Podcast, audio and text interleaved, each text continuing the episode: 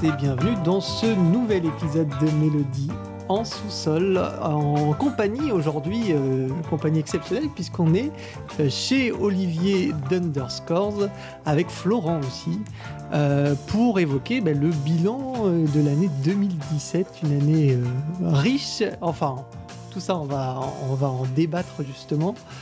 Et donc c'est une configuration un peu particulière, donc on espère qu'au niveau son ça devrait suivre normalement. Olivier, est-ce que tu peux d'abord nous parler un petit peu bah, d'Underscore, présenter euh, bah, votre, site qui fait, référence, hein, puisque c'est le plus vieux euh, sur, le, net qui parle, enfin, ou un des plus vieux? Non, c'est pas le plus vieux, c'est le seul. Je plaisante un peu, mais euh, c'est vrai qu'on est là depuis presque dix ans. On va fêter notre dixième anniversaire cette année. En grande pompe. Pour ceux qui connaissent, attendez-vous à des choses. hein, vous allez voir.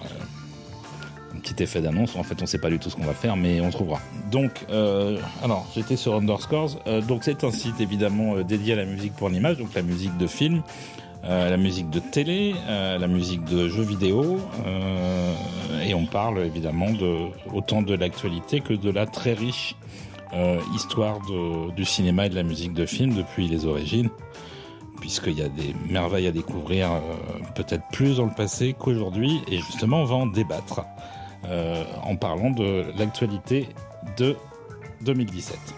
Au menu du jour, donc le bilan 2017. Euh, L'idée, c'est un peu que chacun présente euh, ben, ses coups de cœur de l'année, peut-être sans, trop forcément se pencher en longueur sur la question.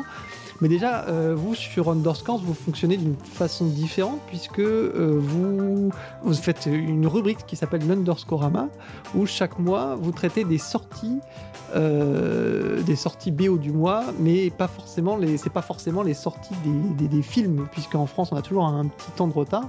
Donc nous dans notre top 2017, c'est, les films qui sont sortis en France en 2017, mais vous c'est pas forcément le cas. Donc, alors il y a deux choses. Euh, la première chose, c'est effectivement l'Underscorama, où on chronique à la fois euh, les, nouveautés de l'année et aussi euh, les rééditions au cours de la même année de choses plus anciennes.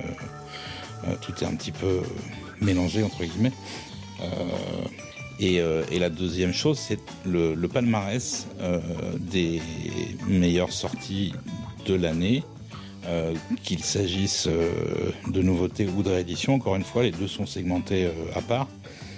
Et, effectivement, ça porte, pour ce qui est des nouveautés, sur les dates de sortie des films dans le pays d'origine. Donc en général, c'est quand même souvent les États-Unis ou la France. Ce qui fait qu'on a, a un temps d'avance en fait sur la grande évasion. Alors j'ai pas mentionné, mais en ma compagnie avec moi euh, du côté de, de- de la Grande Évasion et puis euh, de, de Mélodie en sous-sol, bah, il y a Baptiste, et Adi et puis Adrien qui sont qui sont ici euh, ou, euh, ou à Marseille. Enfin c'est une c'est une connexion très compliquée ici et ailleurs. Mais enfin on est dans le futur, on est un peu partout. Euh, mais mais voilà donc toute l'équipe euh, toute l'équipe est là. Salut Du coup, pour commencer, peut-être on va demander eh ben, honneur peut-être à... En fait, l'idée c'est peut-être que vous réagissiez, vous, et que vous présentez aussi vos coups de cœur. Euh, voilà, mais vous n'avez pas encore établi du coup de top. Euh, bah, le palmarès étant, euh, étant accompagné d'une vidéo, qui est quelque chose d'assez lourd à faire, qui prend un temps assez considérable pour les monteurs non professionnels que nous sommes. Donc le, le palmarès n'est pas n'est pas encore prêt, on n'a pas encore la liste définitive de la de la sélection. Euh, par contre, on sait déjà plus ou moins chacun de notre côté ce qu'on va mettre dedans. Oui, ça c'est certain. Donc c'est l'avant-goût pour, euh, pour euh, la, la vidéo tant attendue, et puis après ce sera, ce sera bon. Et ben Baptiste, du coup, c'est toi qui va commencer euh, pour euh, bah, nous présenter, parce que toi, tu as prévu un tout petit top. Donc, euh, le petit top commence, c'est comme ça, c'est la règle. Et tu as trois films cette année et trois scores cette année qui t'ont beaucoup marqué.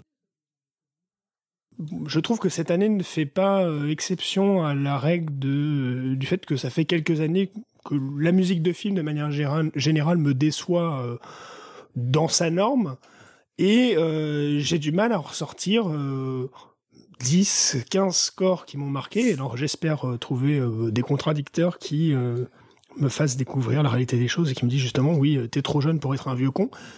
Mais je retiens vraiment uniquement trois scores cette année, trois scores qui m'ont fait plus ou moins vibrer. Ces trois scores, je vais pas faire de suspense, c'est La planète des singes, Suprématie de Michael Giacchino, euh, Star Wars épisode 8 de John Williams pour des raisons avant tout techniques et aussi par défaut.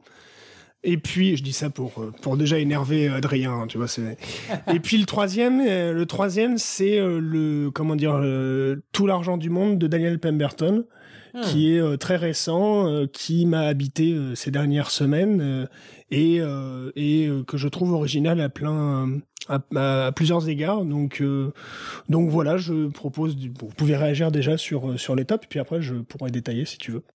Eh ben, je propose peut-être de d'évoquer déjà en premier lieu le score de Michael Giacchino, La planète des singes, parce que je pense que c'est quelque chose qui nous met un peu tous d'accord pour le coup, euh, puisque je pense que chez du côté d'Underscores aussi, on doit doit l'avoir euh, cette année. Donc, je propose d'en écouter euh, un extrait et puis on en rediscute ensuite.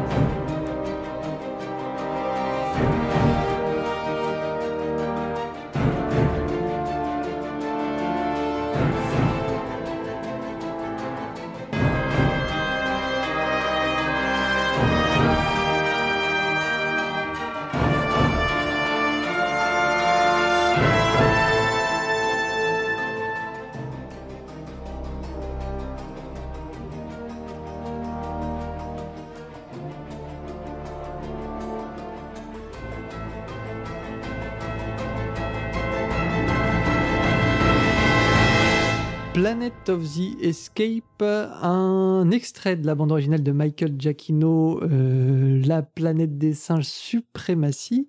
Euh, c'est ça, hein Planète des singes suprématie, je ne me trompe pas. War for the Planet of the Apes. Et, euh, ben c'est Florent qui va nous parler un petit peu de, de cette BO là, parce que tu l'as aimé entre, entre autres, toi, dans, c'est une des BO qui compte pour toi cette année? Oui, oui, carrément.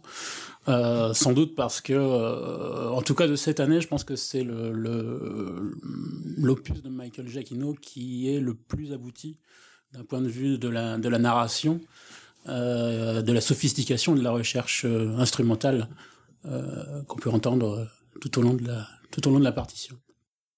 Et par, par rapport, euh, tu penses par, par, exemple par rapport à un, Spider-Man ou un, ou un Coco qui sont, qui sont peut-être euh, un peu plus, un peu plus attendus, je dirais, ou un peu plus. Bah pour moi, clairement, Spider-Man, ça a été une vraie déception. Euh, je trouve qu'il est en, en, roue libre complètement. Il utilise ses, mécanismes habituels, euh, euh, c'est en place, mais il n'y a pas d'âme, il n'y a rien du tout. Enfin, on a presque l'impression qu'il n'est pas impliqué dans le film réellement. quant à Coco, c'est un beau décor musical, mais là encore, même si on retrouve pour Pixar la petite touche d'émotion qu'il aime bien mettre, je trouve qu'on va pas plus loin qu'un simple décor musical euh, sans, sans euh, transcender en fait les, les, les recettes qu'il qu'il pose euh, régulièrement. Toi, Olivier, pour le coup, t'as aimé War for the Planet of the Apes, mais le... t'as quand même bien aimé Spider-Man aussi, alors tu voulais le dire. oui, moi j'ai bien aimé les deux. De toute façon, je suis très fan de Giacchino, donc je suis assez assez client en général de de ce que lui fait. Euh, après, euh, c'est vrai qu'il a eu une année un petit peu, euh, un petit peu moins spectaculaire que les années précédentes parce que nos lecteurs se souviendront sûrement que Giacchino est tous les ans dans le palmarès et que je crois que c'est l'année dernière, il y était quatre fois sur 10, ce qui est quand même énorme. Euh, je crois que c'est le seul à avoir jamais fait ça d'ailleurs. Euh, cette année, ce sera probablement pas le cas euh, parce que parce qu'il n'y a vraiment que la planète des singes qui qui ressort de ce qu'il a produit, puisque alors son Spider-Man, moi je l'aime bien, je sais que il n'y a pas forcément un consensus très positif autour. je trouve que thématiquement, il a bien travaillé quand même. Euh, et que franchement quand on voit le film il, il s'en est plutôt bien sorti parce que euh, le film ne mérite même pas ce qu'il a fait comme musique. Euh, à côté de ça, euh, il a aussi fait euh, The Book of Henry, qui est un petit peu mineur dans sa carrière, et il a fait un Pixar et qui est aussi mineur, ce qui est pas le cas habituellement sur les sur les Pixar de Giacchino.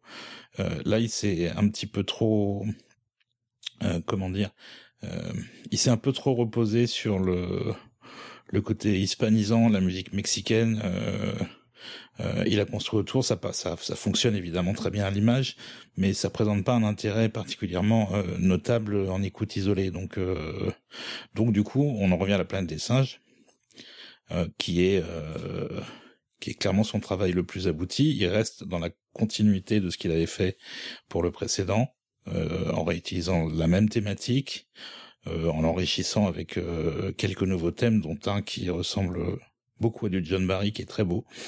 Euh, et il apporte une conclusion tout à fait satisfaisante à la trilogie, euh, comme le film d'ailleurs. Enfin, ça n'est que mon avis, mais euh, je, je, trouve l'ensemble plutôt réussi. C'est presque un pour alors nous qui sommes vraiment focalisés sur la musique de film, c'est euh, presque un marronnier euh, Giacchino parce que chaque année on le retrouve dans euh, dans nos classements de musique de films respectifs quoi. Mais c'est c'est notre Johnny à nous, sauf qu'il est plus jeune et encore à peu près en état de fonctionnement, mais euh, euh, non Giacchino c'est c'est c'est l'étoile montante de la musique de film hollywoodienne. Donc peut-être notre bon c'est un petit chouchou c'est vrai et bon il quand même qui peut être d'une année sur l'autre un peu en il est pas, il est pas constant, quoi. Ah, il est quand même dans le top tous les ans et parfois plusieurs fois. Puis je crois qu'une fois il y a quand même été trois, avec trois ou quatre films. Ah, le, le, truc c'est que Giacchino, euh, ça fonctionne toujours parce qu'il a du métier. Euh, après, en termes d'inspiration, il a, il est plus allé vers la vers la facilité avec Coco, euh, en tombant un petit peu dans la musique euh, d'influence euh, mexicaine. Ça reste toujours extrêmement bien fait mais il y a un côté un petit peu mécanique. ce, que, ce que je voulais rajouter sur Coco, c'est globalement, je suis d'accord. Je trouve ça assez effacé derrière les chansons qui sont plus marquantes que la musique. Par contre, il y a un ou deux passages où c'est vrai que je trouve ça vraiment fort filmiquement. Je pense surtout au moment où euh, où il y a le grand-père qui, qui part et il y a la musique qui l'accompagne. Ça, pour moi, c'est une scène très forte et je trouve que la musique, elle est euh, à ce moment-là, elle est euh, elle sublime la scène, mais c'est une fulgurance dans une BO assez assez insipide de manière générale. Oui, c'est ça. Ça, c'est c'est le c'est la touche Pixar euh, qu'il apporte depuis des années. Et, euh, et, ça, effectivement, dans Coco, on le retrouve. Mais c'est presque effectivement euh, un passage obligé. Euh, il, il, apporte ça, il le réapporte là une nouvelle fois. Et je pense que au prochain, il y aura aussi. Voilà, on, on sait déjà à quoi s'attendre euh, avec avec cette petite touche d'émotion. Et le problème, c'est vraiment ce qui est autour. donc, il a fait appel à, à une orchestratrice, compositrice euh, qui est spécialisé, qui travaille beaucoup avec John Powell notamment, qui a travaillé, je crois, aussi sur euh, peut-être sur euh, euh, enfin peut-être oui Dragon oui, je pense qu'elle a fait mais peut-être le dernier Ferdinand. Je je sais pas j'ai pas j'ai pas vérifié. Mais euh, dans les rythmes tout ce qui est rythme latino en fait elle, est très forte et c'est son c'est son truc. Donc euh, voilà. Et, et, clairement ils sont été vers un vers un, un truc très très très mexicain et, et ça s'arrête un peu là euh, je reviens sur la BO en elle-même en fait, euh, parce qu'on n'a pas euh, tant parlé que ça, de la planète des singes. Et je trouve que, alors je vais pas répéter ce que j'ai dit dans l'émission qu'on avait faite sur sur le thème, mais euh, le, le film nous amène vers certaines pistes cinéphiles, renvoie à certains films à chaque fois qu'on, enfin à chaque séquence du film presque nous nous perd un petit peu. Et ce que j'ai euh, aimé dans ce dans ce Giacchino, outre la technique, outre l'inspiration, c'est vraiment ce fourmillement d'influence entre euh, John Barry, euh, Ennio Morricone, Jerry Goldsmith évidemment, les, les, les sonorités de la, de la, planète des singes de 68 qui surgissent d'un seul coup dans certains morceaux, alors qu'on est dans une veine, tu vois, John Barry euh, sur euh, sur ce morceau. Voilà, c'est Giacchino est un cinéphile, mais c'est avant tout un, un, un comment dire un, un mélomane qui aurait peut-être tendance à devenir un musicologue de la musique de film. Euh, quand vous le suivez sur Twitter ou dans ses actualités, c'est quelqu'un qui va au concert de John Williams, c'est quelqu'un qui va au concert de musique de film, c'est quelqu'un comme nous, quoi, en fait.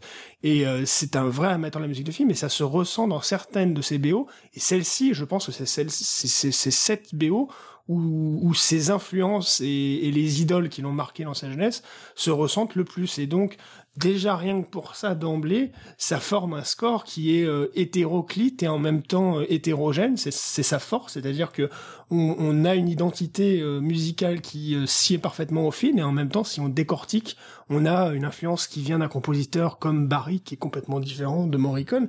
Et ça, c'est quand même, ouais, c'est cette année, j'ai peut-être pas vu quelque chose. Et puis en dehors de ça, c'est une musique qui provoque une émotion euh, qui est euh, qui porte les images. Envie dire. Moi, je trouve ça difficile de d'avoir de, l'empathie pour des déjà des animaux à l'écran. Pour moi, c'est difficile, mais pour en plus pour des singes en CGI, c'est difficile. Et là, la musique, il y a un moment, je dirais pas qu'elle te fait pleurer, mais elle te elle te met la larme à l'œil. Tu vois, donc il y a une intériorité qui est exceptionnelle, je trouve, dans ce score. Oui, il y a une très bonne utilisation ouais, dans film, ça c'est à souligner. Il y, a, un très bon, euh, un très bon mixage. Euh, il y a un point de synchro qui me reste en tête encore c'est celui où on a la confrontation entre, euh, au début du film, entre César et le chef des, des humains, de, le militaire en fait, qui est, qui, fait de la varap contre une falaise avant de se tirer. Et on a un solo de timbal à ce moment-là, qui à lui seul illustre la confrontation. Et c'est, et c'est vachement cool à ce moment-là, c'était assez jouissif de se dire, ah putain, là le réalisateur a pris conscience que la musique pouvait parler à la place des, des personnages et les deux, ils se fixent en chant contre chant. Et on a la timbale très sèche qui vient, euh, qui, vient que, se substituer en fait au dialogue. Et ça, c'est ça, c'est un vrai moment euh, de musique de film. Vous l'aurez compris, donc euh, Michael Giacchino est encore à la fête dans nos dans nos tops de l'année, avec plus ou moins de de réticence quand même un petit peu mais euh, ça fait partie des, grands scores de l'année. Puis c'est souvent lié, je trouve aussi, c'est euh, un grand score, ça ne va, enfin ça va rarement euh, sans un grand film. Et je trouve que War for the Planet of the Apes fait quand même partie des grands blockbusters de l'année et fait quand même partie des films qui qui qui ont marqué ce, ce, ce ces, ces 12 derniers mois. Dans les tops de Baptiste, il y a aussi euh, John Williams, mais John Williams, on en parlera un peu plus tard puisque bah, on laissera Adrien euh, nous, évoquer un peu son top. Mais je me fais pas trop d'illusions. Je suppose que John Williams y figurera bien, donc euh, on pourra en reparler un peu plus tard. Dans les autres, dans les autres, dans l'autre, l'autre, l'autre compositeur que tu évoques, Baptiste, c'est Daniel Pemberton qui aura indubitablement marqué l'année 2017 avec euh, ce score tout l'argent du monde. Et puis également euh, le roi Arthur qui fait partie, euh, moi, de mes, de mes coups de cœur de l'année. Ouais, moi aussi. Mais bah, tout d'abord, je propose, toi, Baptiste, de, de parler de tout l'argent du monde qui fait partie de ton top. Oui, alors c'est un peu une surprise parce que moi, je, il y avait un certain nombre d'idées originales dans le score de, du roi Arthur, mais moi je trouvais qu'elle faisait pas toujours mouche. Alors que pour le coup, donc euh, le Tout l'argent du monde, qui est un film très récent de fin d'année, euh, marque déjà quand on voit le film, de la musique marque euh, marque le coup dans le film. On, ressort en se disant il y a une patte. Et quand on écoute le score, c'est l'une des rares fois où le score ne me rappelle pas le film et pourtant je me je sors en me disant dans le film, ça marche impeccablement. En dehors du film, ça m'évoque d'autres choses, mais c'est quand même assez exceptionnel. Déjà, je trouve qu'il y a dans un score même, dans celui de donc euh, il y a beaucoup d'idées différentes, il y a beaucoup de de comment dire de la musique évoque plusieurs genres différents, euh, l'opéra italien, euh, euh, une musique hollywoodienne, euh, comment dire, euh, peut-être marquée dans pour le suspense. Il y a un, passage, je pense que c'est celui-ci qu'on qu'on va passer, mais où, qui fait la musique de, de Pemberton fait quelque chose comme pam pam pam pam pam pam pam pam pam. Moi, qui m'évoque, alors je sais pas si c'est une inspiration voulue ou pas, mais le, le, troisième titre du score de Batman de Danny Elfman, où c'est quasiment la même chose sur un rythme accéléré. J'espère qu'on pourra passer les deux parce que c'est très intéressant à entendre. Et le titre s'appelle First Confrontation.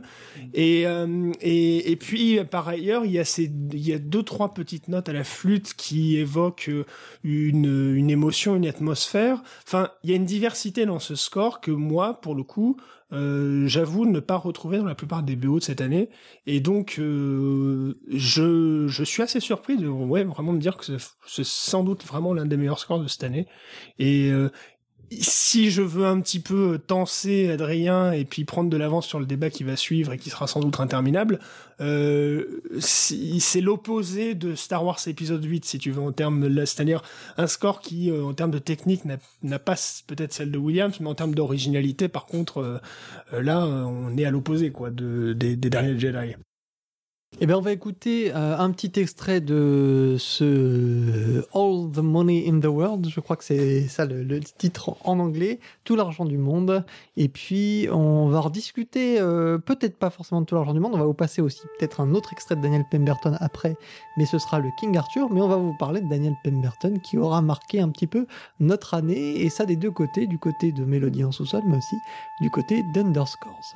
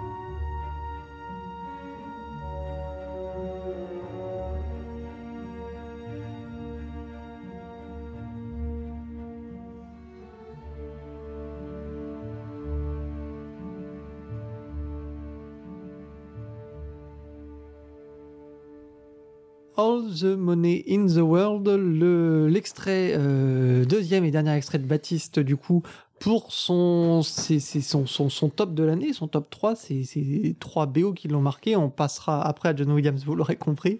Mais euh, on va revenir sur Daniel Pemberton, puis ça permettra en même temps d'éliminer aussi euh, quelques, enfin un compositeur qui nous a marqué cette année, et puis quelques BO aussi qui nous ont, qui nous ont touchés.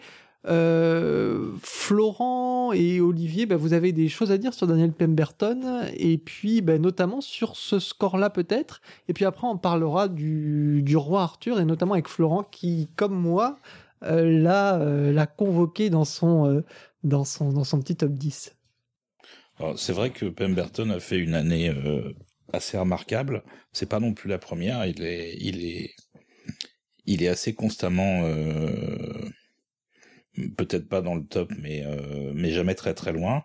Euh, et là, All the Money in the World, c'est un score euh, qui reflète bien la façon de travailler du compositeur, qui n'a, qui ne cherche jamais à se mettre en avant et qui préfère toujours euh, euh, aller un petit peu dans l'expérimentation, euh, surprendre, euh, faire des choses inattendues. Donc là, il y a un mélange de de percussions, de chœurs, de, de chœurs particulièrement sinistres, euh, qui sont, sont tout à fait adaptés pour euh, donner une voix au personnage euh, central du film et à son son on va dire son manque d'empathie.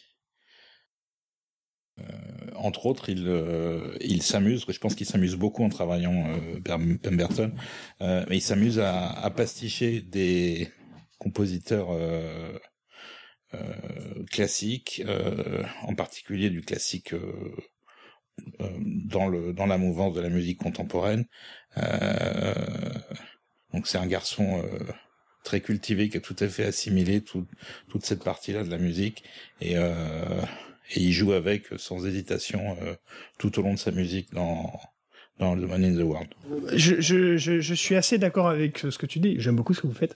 Mais si tu veux, moi, c'est ça que je trouve fort, c'est qu'évidemment, il emprunte, il pastiche, tu as assez raison, il joue avec le feu, mais il donne une originalité à ce score, il donne une identité vraiment au film même. Quand tu vois le film, véritablement, il lui donne une identité. Et c'est ça que je, que je trouvais fort, c'est que quand tu vois le film, il y a une identité en termes euh, d'émotion, d'atmosphère musicale que tu peux séparer quand tu écoutes la musique. C'est pour ça que je recommande vraiment de voir le film qui par ailleurs est très bon et je, je tiens à préciser que Ridley Scott avait Christopher Plummer en, tête avant euh, avant d'engager Kevin Spacey, que c'est le producteur l'avait obligé à prendre Kevin Spacey. Spacey est passé à l'as, on sait pourquoi.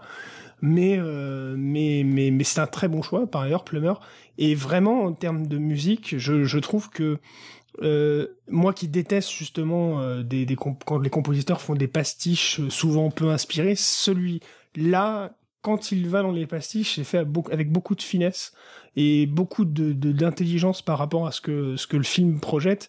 Et c'est pour ça qu'il est moi dans, les dans les scores que je retiens, en plus d'imprimer quelques notes, quelques thèmes, tu vois, que, tu retiens euh, quand tu quand tu marches dans la rue, etc. Donc voilà.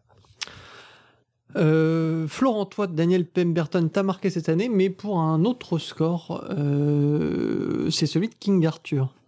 Oui, plus que, que le, film de Ridley Scott. Euh, bah, je vais juste revenir euh, un bref instant. Effectivement, c'est un, un score malin, hein, la partition qu'il fait pour le Scott. Euh, simplement, je trouve que euh, côté pastiche, même s'ils sont s'ils sont soignés, euh, moi, ça me gêne toujours un petit peu de se, se, se, se- se limiter un tout petit peu à ça. Je trouve que le- la partition, il n'y a pas que ça, mais je trouve que la partition ne... Non, non, il y a plein de, de développements, euh, de développements euh, rythmiques notamment qui, qui sont très... euh, Enfin, qui lui ressemblent beaucoup, etc. Il y a beaucoup d'autres choses. Mais, mais je sais pas. D'une manière générale, c'est vrai que cette partition-là m'a beaucoup moins marqué que celle de- du roi Arthur. Euh, que là, pour le coup, j'ai trouvé vraiment euh, à la fois un petit peu osé.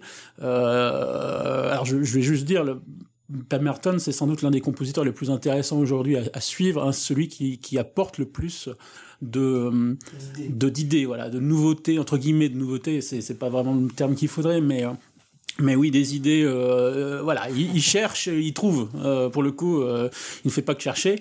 Euh, et dans le roi Arthur, euh, il y a tout un travail rythmique, un travail sur la voix, sur le souffle, oui. Euh, et que je trouve vraiment particulièrement en osmose avec avec le film de sur, de sur le souffle. Si dans ce cas-là on pastiche l'opéra italien et certaines autres choses dans All the Money in the World, dans ce cas-là, moi je dis on peut aussi euh, pasticher euh, The Walrus des Beatles euh, pour euh, la musique euh, de euh, du King Arthur. Tu vois le souffle euh, qu'il y a euh, dans euh, dans euh, le on le retrouve dans The Walrus des Beatles. Et à mon avis, euh, je veux dire là par contre c'est une inspiration qui est marquée. Hein. Ça pour le coup, euh, tu peux pas y échapper quoi. Moi, je suis pas tout à fait d'accord avec Baptiste, mais on a le droit de pas être d'accord avec Baptiste.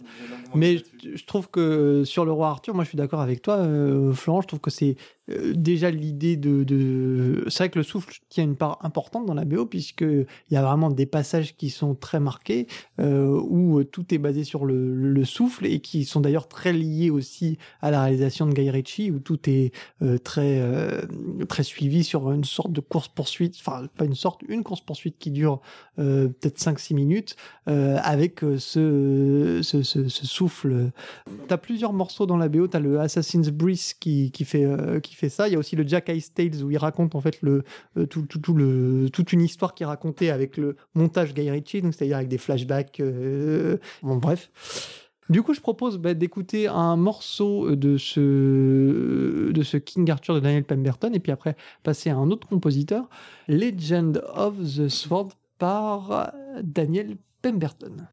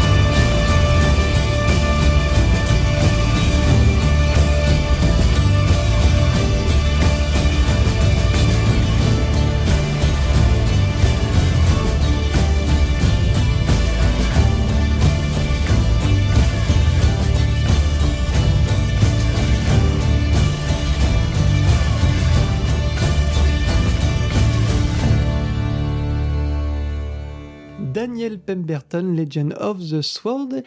C'est désormais euh, à de nous parler un peu de son, top. Il va sûrement évoquer des, scores qu'on a peut-être déjà euh, préalablement euh, cités, mais euh, peut-être nous parler aussi d'autres euh, d'autres compositeurs et d'autres films. Donc oui, moi, bien sûr, je mets évidemment euh, le Giacchino avec la planète des singes. Moi, je rajouterais le, le, le Spider-Man, il est dans mon top, clairement. Moi, je l'ai vraiment, je l'ai vraiment apprécié. Euh, c'est un des meilleurs, euh, une des meilleures BO de super-héros pour moi de ces dernières années, ce qui est déjà euh, assez notable, surtout que moi je suis assez friand de de, de l'univers Marvel, donc euh, ça m'a fait plaisir de retrouver euh, une thématique, enfin des, des mélodies euh, et des thématiques euh, qu'on retient, qu'on prend plaisir à réécouter, euh, etc. Comme on parlait de, de King Arthur, donc on va on va faire le lien avec l'acteur Charlie Hunnam qui qui était dans The Lost City, Lost City of Z de de James Gray et euh, avec euh, une BO que j'ai trouvé vraiment euh, cette année euh, euh, atmosphérique, euh, qui accompagnait le film et qui filmait, qui qui illustrait la jungle de manière pour moi que j'avais jamais entendu, que je, trouvais vraiment très original. Euh, et puis qui faisait, qui était mélangé avec des musiques classiques, du Ravel, et etc. Et de manière assez subtile et qui qui nous plongeait dans une ambiance euh, assez mystérieuse, assez euh, assez at- atmosphérique et qui euh, qui m'a vraiment marqué, que je mets euh, clairement dans mon top cette année et euh, que j'ai pris plaisir à, à réécouter euh, de nombreuses fois après le film et que je trouvais aussi bien dans le film que à la réécoute.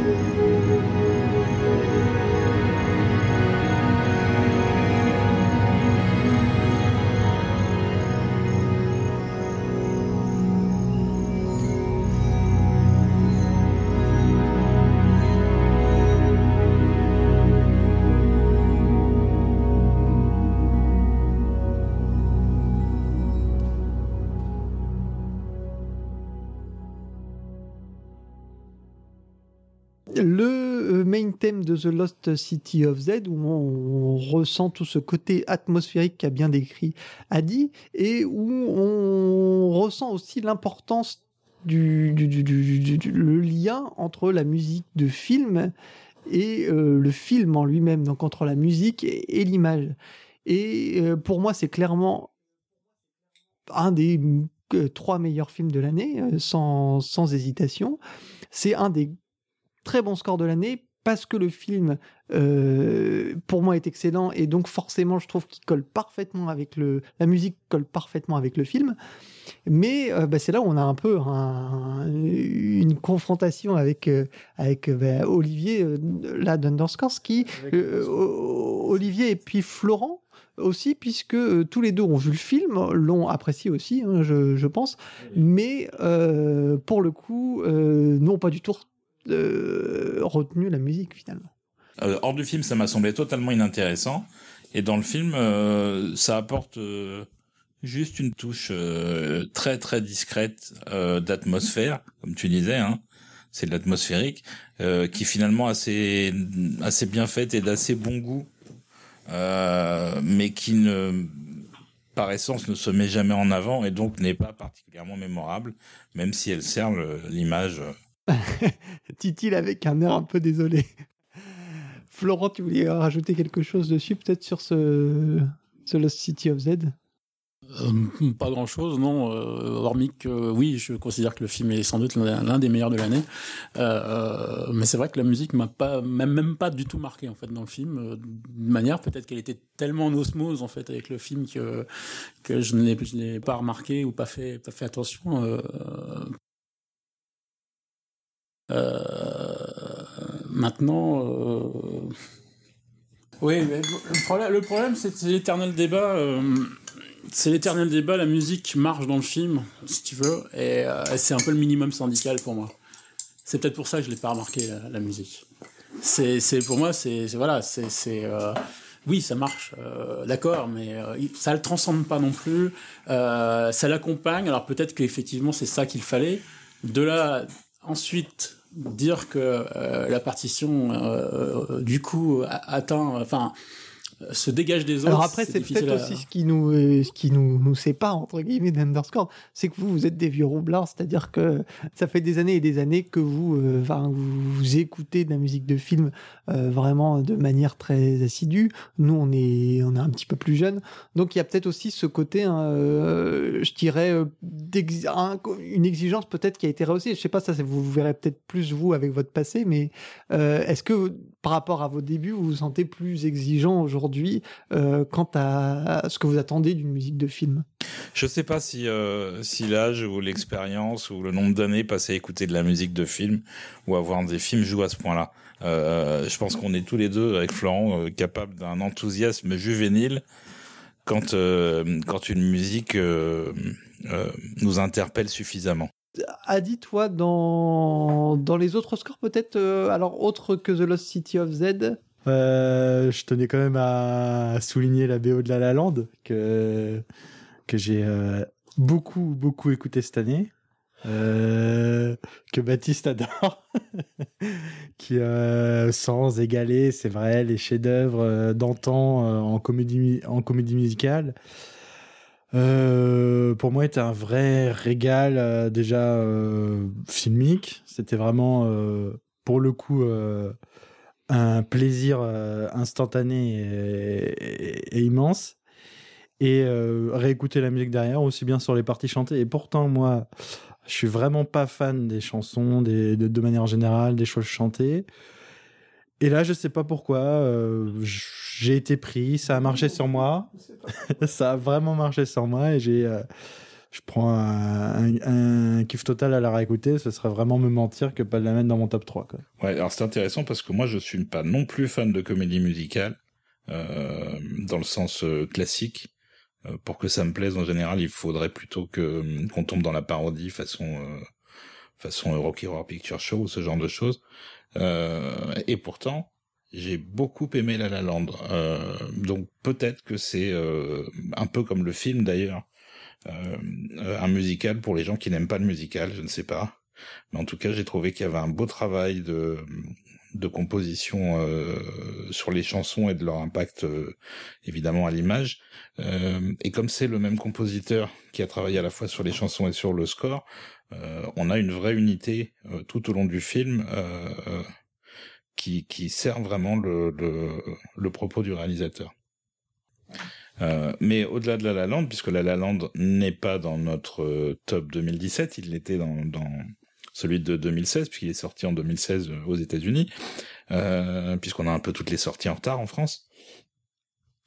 Et le vrai film musical de 2017 pour moi, c'est le film d'Edgar Wright, Baby Driver, qui est pour le coup un film entièrement construit autour des chansons, c'est-à-dire que les les euh, les, les scènes, la plupart des scènes euh, ont même été écrites dès le départ par le réalisateur euh, avec euh, la chanson en tête, celle qui qu'on retrouve dans le montage final, euh, était là depuis le départ et ont été conçues, tournées et montées pour fonctionner avec la chanson. Donc c'est vraiment un cas pratiquement unique de d'osmose entre une musique préexistante et et tout ce qui va autour, c'est-à-dire le, le, film.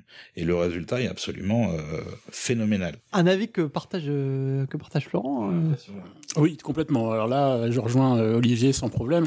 Euh, J'ajouterais même que le, les chansons, c'est un des rares cas où en fait les chansons apportent quasiment une narration supplémentaire au film puisqu'on est toujours dans la, tête en fait de, Baby en permanence. Et ça permet des choses que euh, d'autres réalisateurs n'auraient certainement pas fait. Euh, par exemple euh, dans une scène euh, moi m'a beaucoup marqué avec la musique où Baby et sa sa dulcinée sont je crois pris en otage dans le bar où deux flics arrivent, je crois d'ailleurs, euh, en même temps. Et là, ils nous balancent tout d'un coup donc une scène de tension, de thriller. Enfin, vraiment, euh, on est dedans. Qu'est-ce qui va se passer, etc. Ils nous balancent de Barry White, euh, très très explicite. Euh, et c'est, pour moi, c'est extraordinaire. Eh ben, je propose tout de suite d'écouter l'extrait en musique, et puis on reparle un petit peu après de Baby Driver.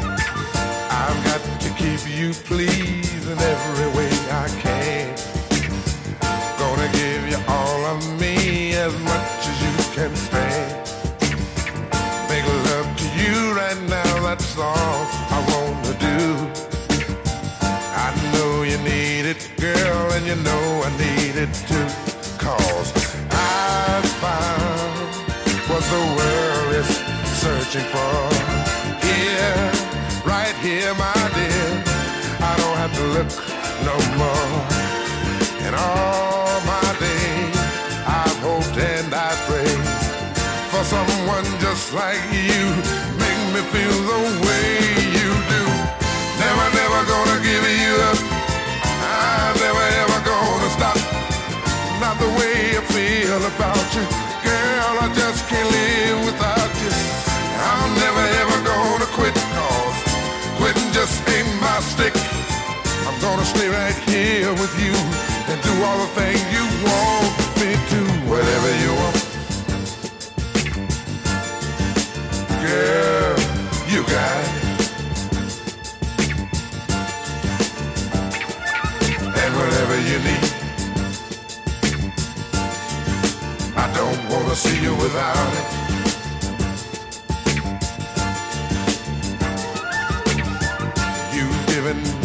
much more than words could ever say.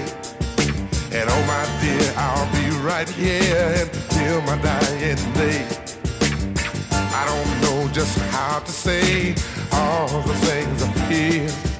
I just know that I love you so and it gives me such a thrill. Cause I found what this world is searching for. Yeah, right here, my dear. I don't have to look no more. In all my days, I hope and I pray for someone just like you. Make me feel the way you do. I'm never, never gonna give you up. I'm never ever gonna stop. Stop the way I feel about you. Girl,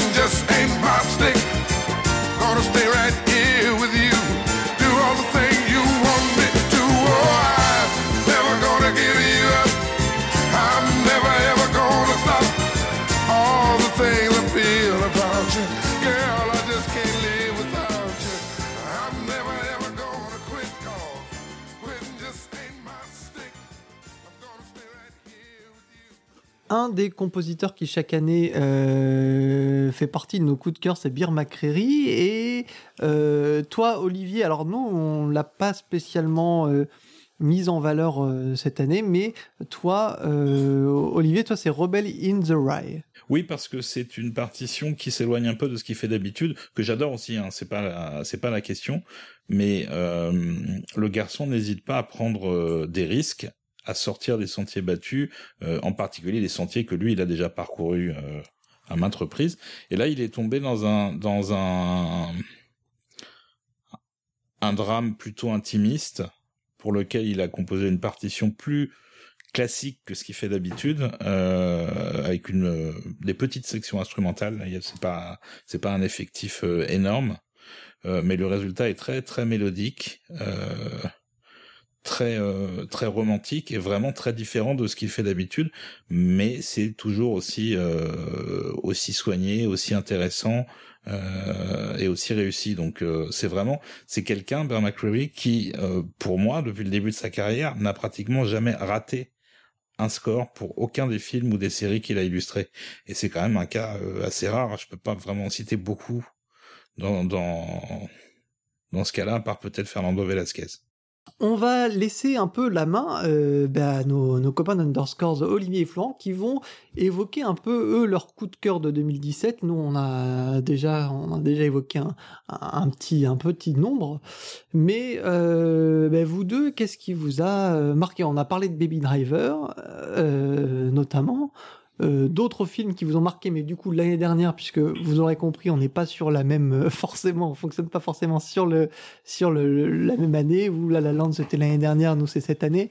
Mais euh, au-delà de ça, qu'est-ce qui aura marqué votre année 2017 euh, bah, quelqu'un qui me qui m'a bien marqué cette année, qu'on avait déjà remarqué précédemment, mais qui confirme, c'est un compositeur qui vient du jeu vidéo qui s'appelle Austin Wintory, qui a fait euh, qui fait souvent des musiques de jeux indépendants, qui s'est quand même euh, illustré euh, sur la, une plus grosse production qui était Assassin's Creed Syndicate, qui était dans notre palmarès, je crois, il y a deux ou trois ans.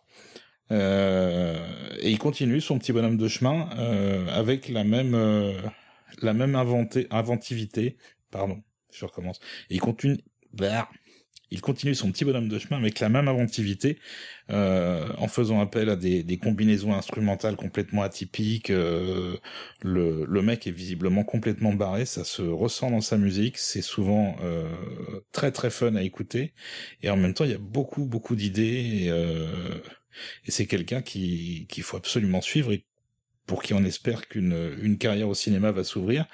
Euh, et c'est d'ailleurs un petit peu le cas à la fin de l'année 2017 avec un, un score pour un film qui s'appelle The Rendez-vous. Alors c'est un tout petit film.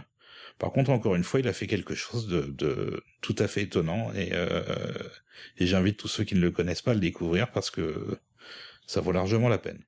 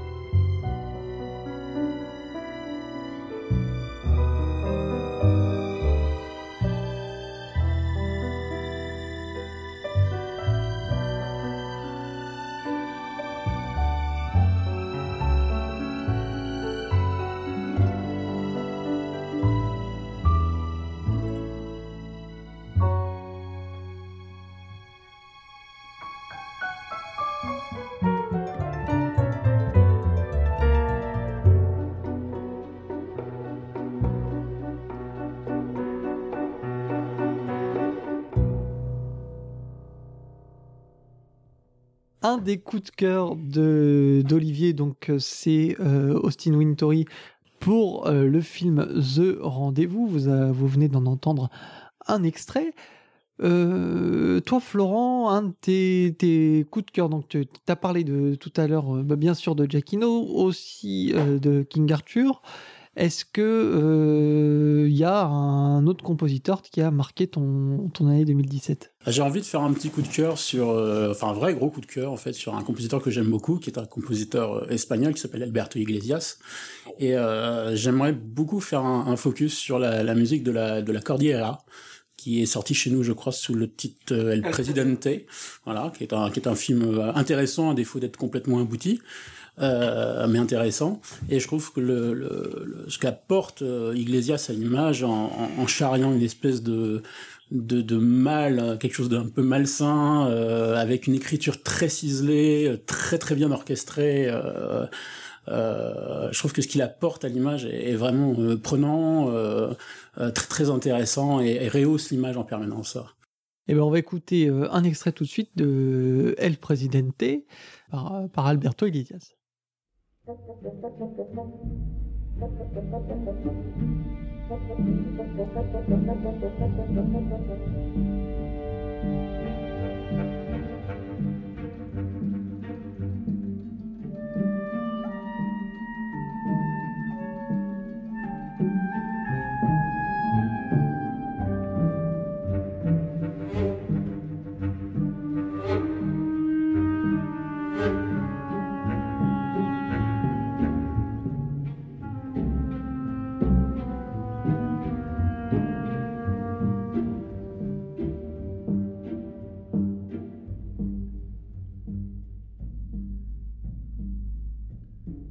Un extrait, euh, ben, un court extrait euh, de El Presidente par Alberto Iglesias, puisque c'est euh, quatre, je crois, quatre titres, quatre grands titres qui font, qui font 16 minutes. La plus courte doit faire 9 minutes ou 8 minutes, mais de, El Presidente, donc vous en avez une petite, une petite idée. et puis ben, je relance en même temps, je relance en même temps Olivier sur, sur, sur la question, puisque ben, ça nous permet de parler d'un de nos coups de cœur, nous, cette année, puisque Olivier va nous dire ce qu'il pense d'Alberto Iglesias, puis va nous parler un peu d'un autre compositeur espagnol qui, euh, qui nous a enchanté un peu notre, euh, notre début d'année 2017. Euh, je ne pense que du bien d'Alberto Iglesias dans le sens où, où je trouve sa musique toujours extrêmement bien construite. Il a une, une vraie maîtrise instrumentale. Par contre, euh, il a le désavantage, et c'est vraiment euh, très personnel, euh, d'une part de travailler sur des films qui me touchent pas, et d'autre part de faire une musique qui en général ne me touche pas non plus. et comme moi je suis toujours un peu à la recherche de l'émotion, quand il y en a pas, je me retrouve un peu à l'écart, on va dire. donc, donc c'est pas très gentil au final, malgré toutes les qualités d'Alberto, de dire ça. Mais c'est une musique qui ne me touche que très rarement. Euh, ce qui n'est pas le cas de tous les Espagnols, puisque euh, je l'ai mentionné avant, je crois, mais euh, Fernando Velasquez, pour le coup, fait une musique qui me touche énormément. Et donc pour le pour le score de A Monster Calls, qui est aussi dans notre palmarès de l'année dernière, désolé les garçons, on est toujours en avance, euh, euh, mais qui est sorti en, en janvier en France. Euh, il a collaboré, c'était pour la troisième fois sur un long métrage avec euh, euh, Juan Antonio Bayona. Et pour moi, Velasquez plus Bayona, c'est euh, presque à l'image du duo William Spielberg, c'est-à-dire que il y a dans la dans la fusion entre la musique et l'image et dans le dans ce, que la musique apporte au film la même intelligence émotionnelle que celle qu'on trouve dans les certaines des plus belles partitions de, de Williams pour pour Steven Spielberg. Euh, donc pour moi, Velasquez est un compositeur, euh, un des compositeurs les plus importants de ce, ce début de siècle. Euh, et comme je disais tout à l'heure d'ailleurs, à propos de Ben McCreary, je trouve également que Velasquez ne s'est quasiment jamais planté. Il a jamais raté les coches, quels que soient les films sur lesquels il travaille. Euh, et il est en plus assez, assez prolifique, euh, euh, même après avoir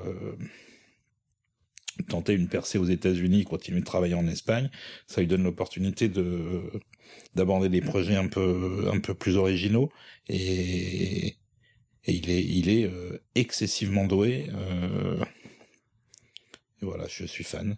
Non, je vais juste rajouter euh, une chose simple sur sur Iglesias, la comparaison qu'on peut faire entre Iglesias euh, et, et, Velasquez. J'adore les deux, mais c'est vrai qu'ils sont pas dans le même euh, dans le même créneau tout simplement. effectivement, Velasquez plus dans la proximité émotionnelle certainement, et, et Alberto Iglesias dans quelque chose de plus intellectualisé sans doute, peut-être plus froid pour pour pour mon collègue. Mais moi, je prends plaisir en fait aux deux. Euh, c'est pas, c'est l'un, et l'autre euh, peuvent cohabiter. C'est, même la richesse de la chose. Je propose euh, bah, d'écouter un, extrait de Monster Calls qui fait partie de, bah, de nos coups de cœur de l'année certainement. En tout cas moi, c'est certain. Et puis Adrien aussi. Puis ça me permettra de lui laisser la main ensuite à Adrien pour qu'il nous parle de, de son top. Et je, je suis certain que ce quelques minutes après minuit, il tient une bonne place.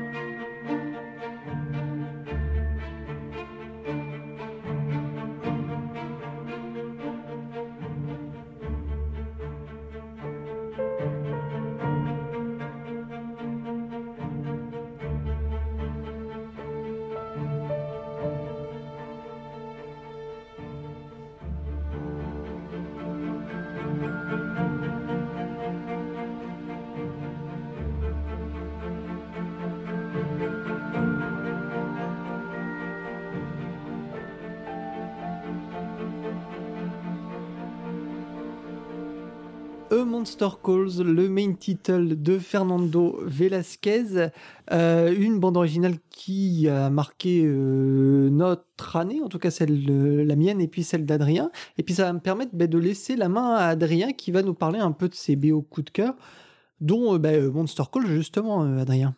Excellent score de Fernando Velasquez et Bayona, qui est pour moi dans la lignée de ce qu'il avait pu faire pour l'Orphelina, c'est-à-dire avec un style très très posé, assez, euh, assez contemplatif et, euh, et, très axé sur les cordes qui lui donnent vraiment une, une, grande sensibilité, une grande poésie et surtout une justesse au niveau de l'émotion, euh, à la fois dans le film et, et, surtout dans la musique. Donc il a cette, cette, cette capacité à, poser son discours et à, à mobiliser des outils harmoniques qui sont pas forcément évidents chez tous les compositeurs de musique de film. Et euh, dans quelques minutes après minuit, il s'éclate vraiment à développer, euh, à développer thématiquement euh, le thème du petit garçon et de sa mère, à, se, à, se, à se donner dans des élans assez, assez épiques par moment pour, pour le rêve. Donc tout ce qui a trait au fantastique. Et donc au moment très touchant, beaucoup plus réel, beaucoup plus ancré dans la réalité, au moment où il doit affronter la maladie de sa mère. Donc, donc voilà, c'est l'un de, de mes scores de l'année. Alors, je fais pas d'hierarchie en fait, hein. je serais incapable de faire un top assez précis, donc euh, j'ai même pas 3 BO, je pense que j'en ai, euh, j'ai pas compté en fait. Donc euh, après quelques minutes après minuit, bah voilà, bon, le score qui m'a marqué cette année, et lui par contre je le mets en premier, bah c'est Star Wars 8, hein, y a rien à faire. John Williams de retour et qui est incroyable parce qu'après après 40 ans, c'est c'est sa huitième BO pour Star Wars et il y a encore du renouvellement, c'est encore du même niveau. Il y, a, une continuité qui est développée par rapport à toutes les anciennes, et plus particulièrement sur celle du 7. Ça, ça peut paraître un peu, euh, un peu incongru, c'est un peu décontenançant d'avoir euh, cette identité qui s'éloigne autant de la prélogie en fait, hein. c'est-à-dire qu'on a une, texture orchestrale assez flamboyante pour la prélogie, qui s'opposait déjà pas mal euh, à la texture orchestrale assez sèche des épisodes 4, 5, 6. Et là, dans l'épisode 7, il mettait en place une texture qui était beaucoup plus pas intimiste, mais euh, qui développait davantage euh, des textures plus, sobres, plus nues, et qui donnait euh, cette impression de, d'orchestre un petit peu plus un tourné vers les solos et donc vers la proximité de chaque timbre. C'est marquant pour les cuivres, par exemple. L'enregistrement des trompettes, des trombones et des corps diffère grandement avec, celui des anciennes BO. Donc déjà changement de texture qui va appuyer dans cet épisode 8 et surtout un travail sur le rythme parce que cet épisode 8 est beaucoup plus tourné entre guillemets vers euh, vers vers l'action et le côté défouloir par rapport au 7. Dans le 7, il posait vraiment les bases, il développait les nouveaux thèmes, celui de Rey, celui de Finn, celui de, de la résistance, celui de Podamron, etc. Et dans le 8, ce potentiel-là, il exploite à fond. Le thème de la résistance est beaucoup plus valorisé dans le film, on a un meilleur mixage, et surtout le travail rythmique. Et donc pas seulement le fait de choisir euh, pour telle voix, voilà un petit rythme. Non, on a une structure de base, on a euh, des décalages rythmiques des voix, et on va faire interagir tout ça. J'ai déjà largement développé dans euh, le dernier épisode de Mélodie en sous-sol. J'ai également beaucoup développé dans la review que j'ai pu faire sur Syllabéo. Donc je vais pas m'étendre des heures dessus, tout simplement pour dire que ce qui peut ne pas forcément nous toucher à la première écoute. Euh, toutes les richesses qui font partie de cette BO-là ne sont pas forcément évidentes, mais elles sont bien présentes euh, quand on fait, euh, l'effort d'aller vers l'œuvre et qu'on fait l'effort de, les entendre. Donc le travail rythmique, il est là. Tous les anciens codes de Star Wars, ils sont là et ils sont mobilisés à bon escient. J'en ai pour preuve toutes les citations des anciens thèmes qui sont toujours là au bon moment, à la fois d'un point de vue filmique, dans, euh, dans, dans, les scènes qui correspondent et d'un point de vue musical. Il y a toujours un effort des transitions.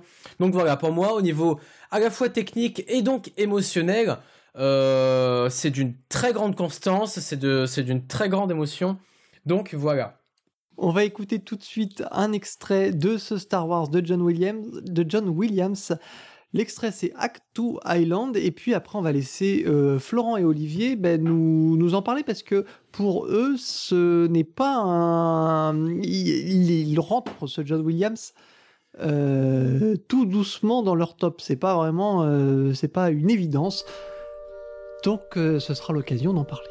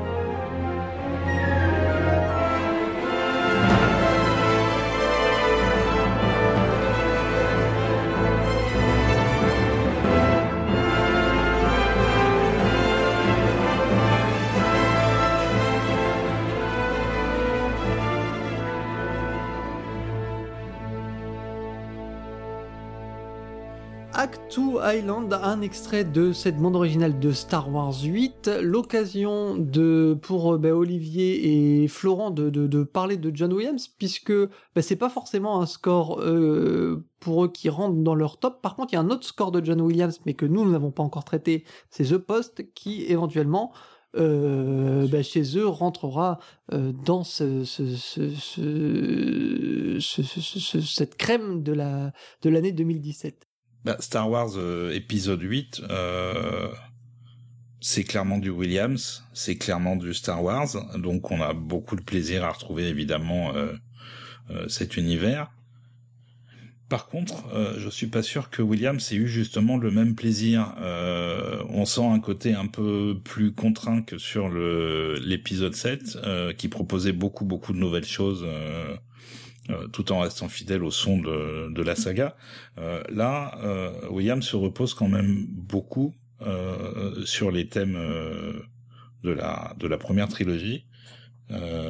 et on a l'impression qu'il a a fait du remplissage. Alors c'est du remplissage euh, super haut de gamme, euh, comme quasiment personne d'autre dans le dans le métier euh, ne peut faire avec un, une telle technique, un tel soin. Mais en même temps, c'est c'est pas c'est certainement pas le score de Star Wars le plus remarquable qu'on ait eu depuis très longtemps. Et et je, du coup, je ne suis même pas sûr qu'il sera dans peut-être peut-être oui dans le top de d'Underscores, mais probablement pas dans le mien, parce que je mettrais effectivement euh, plutôt à la place The Post, qui est un score plus intimiste, euh, plus discret, mais qui est euh, très très bien pensé euh, et qui sert une fois de plus euh, admirablement le, le film de Spielberg. Du coup, Florent, toi, t'es presque encore plus, t'es encore plus, t'es encore plus sévère sur ce sur ce score de Williams qui te qui te déçoit presque, non? Disons que je rejoins Olivier sur le sur le côté technique, etc. Euh, effectivement, j'ai l'impression que le, le, le, score de, de ce Star Wars, euh, c'est un peu euh, euh, une plage pour chaque chose, chaque chose à sa place. Euh, évidemment, les leitmotifs sont au bon endroit, ils reviennent, ils les manient avec une technique incroyable. On, admire ça chez, Williams. On prend plaisir, d'ailleurs, euh, un plaisir un peu, simple à ce qu'il fait. Moi, néanmoins, ce qui me gêne, c'est que ça manque d'émotion. Du, début jusqu'à la fin, il manque une espèce de narration où il y aurait de l'émotion, une dramatisation beaucoup plus intéressante. Je trouve que le film, euh, on en pense qu'on veut, euh, on l'aime ou on l'aime pas, euh, mais je trouve le film extrêmement. Euh... Est-ce qu'il manque pas une âme tout simplement un peu à ce score? Oui, une âme, oui, tout à fait. Une, vraie âme qui, qui, qui, lirait tout ça en fait, euh, dans un même élan. Les, les, les, thèmes arrivent, ils s'enchaînent, etc. Encore une fois avec une technique incroyable, mais euh, il manque quelque chose qui relierait tout ça dans un, dans un vrai élan qui ferait de ce, de ce Star Wars 8 en fait justement une identité vraiment réelle. Euh, et ce que je disais, donc, c'est que le, film pour moi est, assez pessimiste, est assez euh, déprimant quand on voit euh, ce qui arrive. Et, ça, pour le coup, je trouve que, dans la musique, il n'y a absolument pas. Ce, cette, dimension tragique quasiment. On sent à, à certains moments donnés que, que le réalisateur a voulu essayer de faire quelque chose d'un peu tragique et ça suit pas derrière musicalement, c'est pas soutenu musicalement et, bah oui, de ce côté-là, ça m'a beaucoup déçu. Florent, tu parles euh, tu, donc justement peut-être un manque d'âme que tu retrouves toi et que vous retrouvez tous les deux dans une autre BO de John Williams qui nous forcément n'est pas dans notre top 2017, mais euh, qui vous euh, l'intègre, c'est The Post euh, de John Williams. Euh, oui, euh, quelque part, je, trouve la, bande originale de The Post beaucoup plus intéressante. Alors, certainement moins marquante d'un point de vue thématique. On n'en cherchera pas beaucoup, d'ailleurs, des thèmes dans, The Post. Mais par contre, une écriture mouvante qui, est, qui personnellement, m'a beaucoup plu. il y a des progressions. On retrouve le Williams, d'ailleurs, de, de Présumé Innocent, de JFK, euh, même de Lincoln ou de Nixon, oui, de Nixon, qui dont on dont on, on sentira la parenté également. Et euh, et euh, il y a une dynamique, il y a il y a, y a là pour le coup il y a il y a quelque chose qui est, qui est charrié derrière euh, et que je trouve beaucoup plus intéressant que dans, que dans tout Star Wars en fait. Baptiste, euh, tu veux conclure sur ce, sur, ce, sur ce Star Wars et sur cette année de John Williams, donc je te laisse le micro. Sur le synthé, Johnny Williams a fait l'utilisation un peu expérimentale du synthé à la fin des années 90 avec justement présumément Innocent que vient de d'évoquer, euh, euh, comment dire, euh, Florent. Et puis euh, d'autres scores, il y en a dans Jurassic Park, il y en a dans euh, euh, Hard Beeps, euh, il y en a dans, dans un certain nombre de scores, mais peu importe. Sur Star Wars, moi, ce que, ce que je reproche au score, j'admire la technique, j'admire euh, euh, le, comment dire, le, le melting pot, la virtuosité d'un mouvement vers l'autre, mais ce que je regrette, et là je, rejoins un peu nos deux amis d'Underscore, c'est euh, Dion Ryan Johnson avait et puis la production ont mis des thèmes tracks euh, sur euh, ce qu'il fallait que ce que Williams évoque comme thème par rapport euh, à la scène et il s'y est plié assez volontairement. Et on peut pas reprocher complètement aux gens qui conspuent le score d'être euh, trop euh, euh, comment dire euh, un melting pot de ce qui s'est fait avant. C'est pas complètement vrai. Je vous renvoie au, pour le coup au, au- comment dire à, l'émission de Syllabéo fait par Adrien qui est euh, très explicite sur le sur le cas. Mais euh, d'un autre côté il y a un peu de vrai aussi et et il y a un manque d'originalité pour moi dans, dans Star Wars épisode 8 qui, euh, qui fait que ce score ne reste pas imprimé euh, par rapport à d'autres euh, sur l'année. Néanmoins, en termes de technique, comme le dit Olivier, euh, Williams n'a pas d'égal cette année parce que Morricone aussi euh, n'a pas fait de, score ou alors ou alors pas notable. Je veux dire, parce qu'il y a un score de Morricone qui a été fait pour un film italien, non français, mais c'est l'année dernière, donc ça, de toute façon c'est la Christian Carman. Ouais, et qui est tout à fait négligeable. Euh, ah non, moi je trouve qu'il est négligeable. Mais euh, de, de, de toute façon, euh, ce que je dis là ne, ne va pas être pris. Mais donc euh, donc euh, donc voilà. Mais John Williams, par la technique, reste dans mon top 3 de l'année, mais dans l'intériorité et dans l'originalité, effectivement, c'est un petit peu décevant. Et je rejoins mes amis d'Underscore euh, pour faire le grand écart entre Underscore et puis Adrien, qui évidemment est Mujahideen de, de Star Wars épisode 8. Je tiens, je tiens à apporter une petite nuance rapide. Euh, C'est que, euh, bon, au- au-delà du fait que je ressens la- l'âme et l'antériorité dans ce que dans ce que fait Williams, après, c'est plus question de subjectivité. C'est pas où je veux en venir, c'est que je sais plus qui disait que le propos de euh, Johnson dans le film serait d'apporter un côté un tout petit peu plus tragique. C'est vrai qu'il y a cet aspect, mais pour moi, c'est pas proéminent. Ce qui, ce qui ressort, c'est un espèce de relais, en fait, vers la jeunesse et un espèce de, de cycle qui va faire s'éteindre, en fait, les anciens personnages pour euh, mettre en avant les nouveaux. Et que c'est par là que Williams en fait dans sa BO va, va à composer et créer euh, un nouveau thème celui qu'on a entendu d'ailleurs celui qui est à la fin de Art to Island. Et euh, qui est à la fois un thème qui est tourné vers le passé par rapport à Luke qui médite sur son île qui traite du, présent puisque c'est la nouvelle vie de Luke c'est aussi ce que ce que Rey essaie d'apprendre de lui. Et en un sens c'est aussi le futur parce que c'est euh, ce renouveau de la résistance, c'est la dernière scène qui le montre et euh, et le simple ce, ce thème qui est développé pendant le film et le début de finale avec euh, avec cette cette harpe montre qu'il y a vraiment une espèce de, de relais en fait qui est en train d'être fait vers euh, vers la jeunesse et vers le futur. Et à mon avis, c'est plus par là que Johnson a voulu mettre l'accent et par conséquent Williams aussi. On peut pas, on peut pas faire un, un- faire un bilan de, de, de l'année sans parler de Zimmer parce qu'il est quand même très présent, euh, lui et ses, et ses amis. Euh, donc, euh, je sais que certains parmi vous pensent à mettre euh, du Zimmer dans leur top. Alors, vous avez peut-être vu dans notre. chaque année, on fait une vidéo qui est pas aussi léchée, euh, bien sûr, que celle d'Underscore, qui est fait avec le cœur. Nous, on fait ça avec le. Avec, pour la- pour l'argent sur le clic, sur le nombre de clics. non, euh, bien entendu, du coup, euh, non, non, c'est c'est une blague, euh, mais, euh, mais c'est vrai que Zimmer, moi, cette année, m'a marqué et qui rentre dans le top de la Grande Évasion, puisque, euh, enfin, on fait chaque année un top 15 des, euh, de- de- des BO qui ont, qui ont marqué notre année, et Dunkerque fait partie de ces BO-là.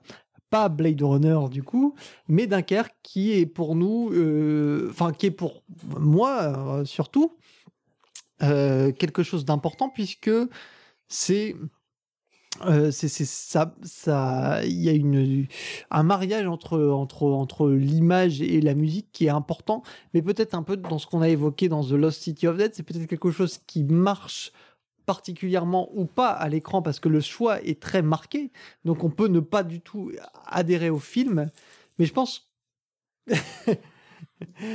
je pense que si je je pense que si on adhère au film euh, c'est compliqué de pas adhérer à sa BO et pour moi, ça fait partie des BO importantes de l'année. C'est pas ma BO favorite de l'année. Je vais pas la réécouter euh, 36 000 fois, clairement. Mais c'est une BO qui, au niveau. euh, euh, qui, qui est importante et qui marche parfaitement avec son film, c'est mon avis. Mais, euh, mais c'est pas l'avis d'Olivier et de, de Florent. Alors Dunkerque, que les choses soient très claires, Dunkerque, c'est de la merde.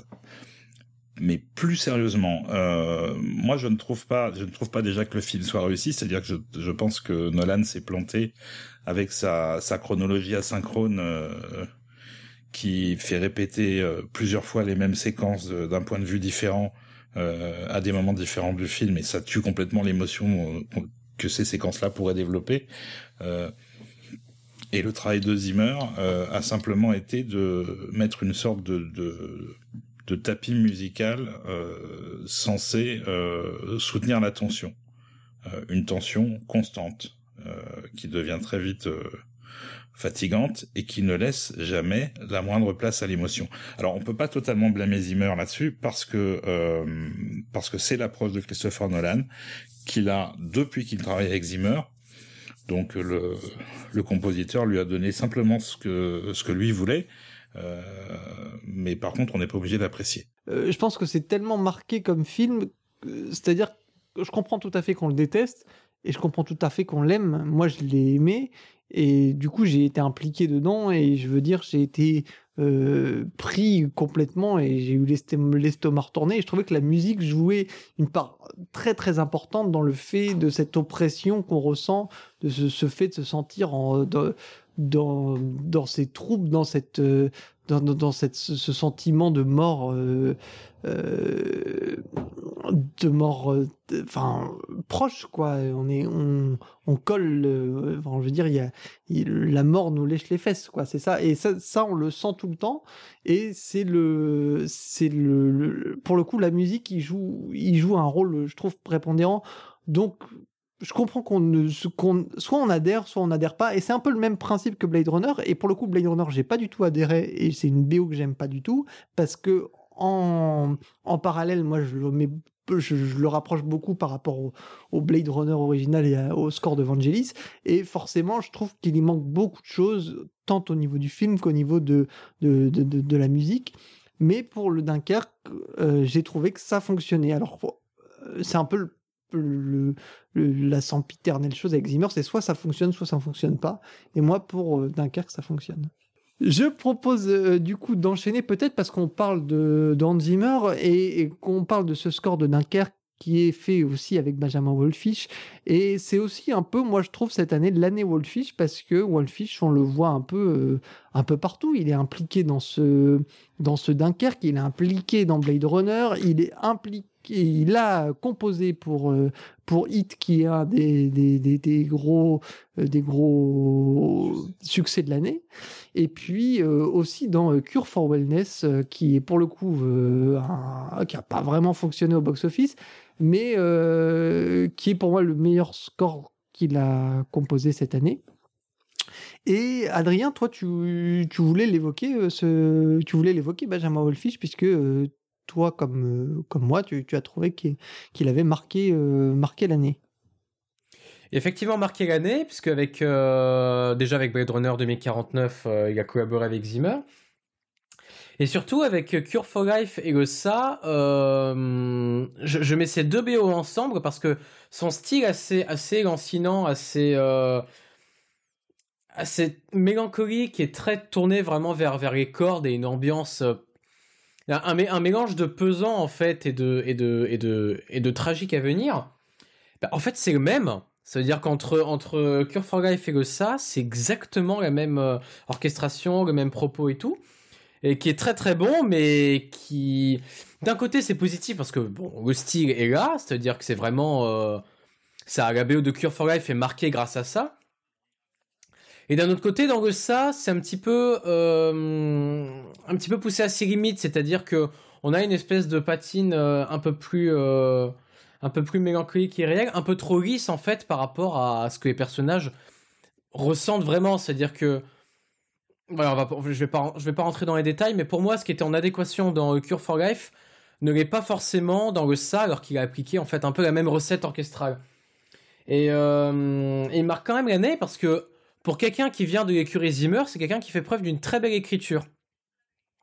Et, euh, autant dans, dans, Cure for Life, euh, on a cette déconstruction d'une de, musique plutôt lyrique vers quelque chose qui va se tourner vers quelque chose de plus énergique et plus épique, mais toujours assez écrit, avec cette valse du feu en fait, hein, c'est la manière dont se conclut le film. Autant dans le ça, ça va se conclure avec une musique qui va être beaucoup plus horrifique, vraiment, euh, tous les codes de l'horreur sont là, on va chercher chez Penderecki, chez Xenakis, on va faire crisser les cordes, et dans un jumpscare des plus flamboyants, on va faire euh, brailler la musique. Et c'est un petit peu plus conventionnel, mais faut avouer que c'est assez réussi. Et euh, on a cet aller-retour en fait entre son, son, son, propos assez mélancolique et son, son, son propos beaucoup plus saillant. Donc en ça, il marque l'année parce que ça reste deux scores très réussis qui marquent leur film et qui, euh, qui, les soutient euh, du mieux qu'il peut. On va évoquer la composition française un petit peu et puis ça va toi permettre de conclure ton, ton top, Adrien. Euh, parmi des, les, les, scores que tu as aimés cette année, il y a bah, notamment Au revoir là-haut qui fait partie bah, peut-être des meilleurs films français de l'année sans, sans, trop de, sans trop de difficultés. J'ai bien aimé en fait, c'est un peu ce mélange des genres, c'est-à-dire qu'on est à la fois dans un film historique, à la fois dans un mélodrame, à la fois dans une dans une espèce de conte. Donc il y, y, y a un mélange qui est assez euh, qui est assez prenant. Et au niveau de la musique, c'est également euh, également ce qu'on ressent, c'est un mélange de styles, c'est-à-dire qu'il y a des inspirations euh, des New Morricone, des inspirations de Nino Rota, et en même temps une certaine une, une, certaine patte qu'on peut ressentir chez chez cette bio de Christophe Julien. Et, euh, et en fait, elle est dans mon top pour la simple et bonne raison qu'en plus de m'avoir marqué dans le film et de faire preuve d'un... Alors ça, c'est pas imputable à la musique, mais elle fait preuve d'un excellent mixage dans le film. Dupontel l'a vraiment mis en avant. Mais en plus, ça fait plaisir de voir ce, ce, type d'œuvre orchestrale dans le paysage du cinéma français. C'est-à-dire avec vraiment euh, thématiquement euh, un propos, instrumentalement une, une, certaine identité, bien que c'est vrai que parfois il, il euh, a convoqué des styles assez différents. Il n'y a pas forcément euh, une unité globale aussi tranchée, mais il y a quand même euh, une patine qui fait qu'on va pouvoir reconnaître euh, certains morceaux de cette BO. Et ne pas oublier aussi les morceaux, les morceaux entre guillemets classiques, mais plus anciens, qui ont été convoqués par Dupontel, par exemple euh, French Cancan ou certains, certains autres qui se marient très bien à l'œuvre originale de Christophe Julien. Et, euh, et donc ça fait plaisir d'avoir d'avoir euh, une BO orchestrale assez conséquente et surtout qui se justifie comme telle. C'est pas juste voilà une, folie des grandeurs d'appliquer un schéma hollywoodien sur sur un film comme celui-ci. Sinon, ça se justifie au niveau du propos d'avoir un soutien poétique, un soutien lyrique, thématique et, et, orchestral de cette ampleur sur sur un film comme celui-ci. Et, euh, et on sent qu'ils se sont fait plaisir, rien que la dernière, la dernière scène, en fait, de la scène de départ euh, de Dupontel avec ses deux, euh, ses deux acolytes, qui est mise en musique à la Morricone. Voilà, c'est vraiment un hommage à Morricone, cette dernière scène. Donc, donc c'est très présent, c'est très rafraîchissant.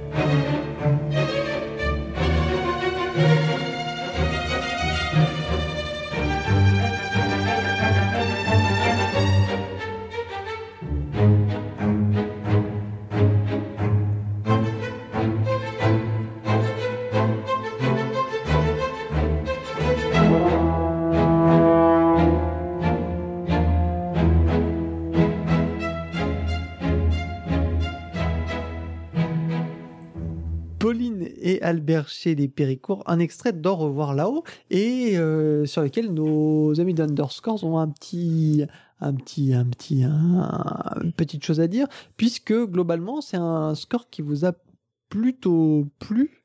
euh, si je me souviens bien, l'Underscorama de, de novembre ou de décembre. Tout à fait, Thierry.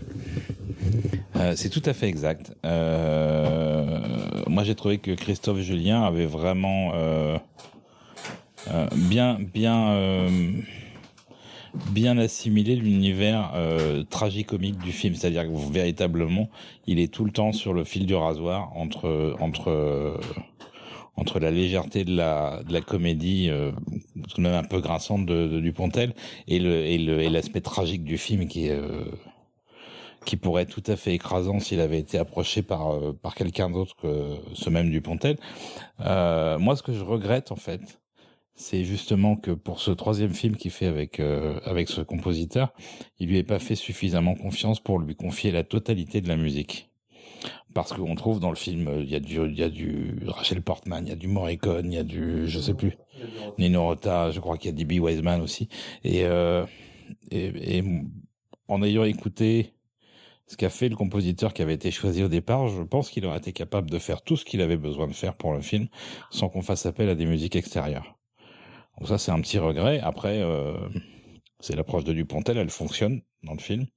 Euh, mais il y a un, petit peu moins d'unité que ce qu'il pourrait y avoir au final si euh, s'il avait laissé son compositeur travailler en, totale autonomie. Voilà. Au revoir là-haut, c'est l'occasion de conclure un peu sur notre euh, bilan 2017 et euh, d'évoquer un peu la composition française. Et ben, pour ça, je vais laisser un peu la voix à, à Olivier qui va nous dire un peu lui ce qu'il aura marqué dans ce, dans ce, bilan français de, l'année. Euh, oui, alors c'est vrai qu'on parle beaucoup de cinéma américain, euh, de grosses productions. Il y a aussi des très bonnes choses qui sont faites en France. Euh, on peut en citer quelques-uns pêle-mêle. Je dis donc c'est par exemple La Constance de Grégoire Hetzel. C'est Philippe Rombi qui est toujours au top de son de son de son game, euh, c'est-à-dire qu'il fait il fait très très bien euh, ce que seul Rombi fait. Euh, il sort pas tellement des sentiers battus quand il le fait, euh, c'est pas toujours un succès, mais euh, je pense par exemple, euh, si je me trompe pas, c'est 2017, c'est son le dernier film de François Ozon. Où il a il a donné un peu plus dans le thriller c'était pas vraiment en- à mon humble avis une réussite mais et alors sinon il y a il y a un, un score français que j'ai vraiment adoré en 2017 euh, d'un compositeur que je suis avec beaucoup d'attention depuis quelques années parce qu'il est vraiment remarquable. Euh, c'est Cyril Lefort pour euh, Knock.